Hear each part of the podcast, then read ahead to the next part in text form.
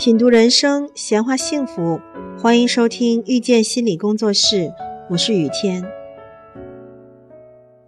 相比之下，那些在好评中泡大的孩子真是太幸运了。但是也有同学给我们说，从记事的时候开始，父母总是会说自己懂事儿，从来不给家里添一点麻烦。父母亲会指着孩子的奖状跟客人炫耀。听到别人夸自己的孩子，就觉得好像是自己获得了很大的成功。可问题是在这么多的好评当中，孩子的内心却一点儿也不充实，反而还有点惶惶不可终日，特别害怕犯错，甚至有点完美主义。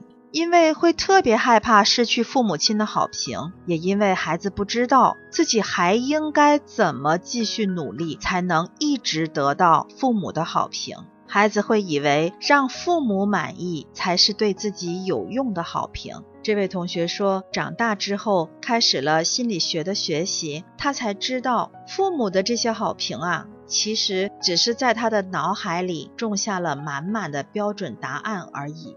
说简单些，就是照我说的做，就给你好评。这种简单的刺激反应连结，让这位同学觉得自己有点像巴甫洛夫的那只狗，没有太多的自主性，完全依赖于外界给出的刺激，然后用自己的反应来获得应有的奖赏。那么，这些好评和所谓的差评又有什么区别呢？他们都让人惶恐不安。不知所措，都是像一把惩罚之剑，时刻悬在头顶。亲爱的听众朋友，感谢收听遇见心理工作室。如果您喜欢我们，欢迎加 QQ 群八三二四九六三七零。本期音频就到这里，我们下期再会。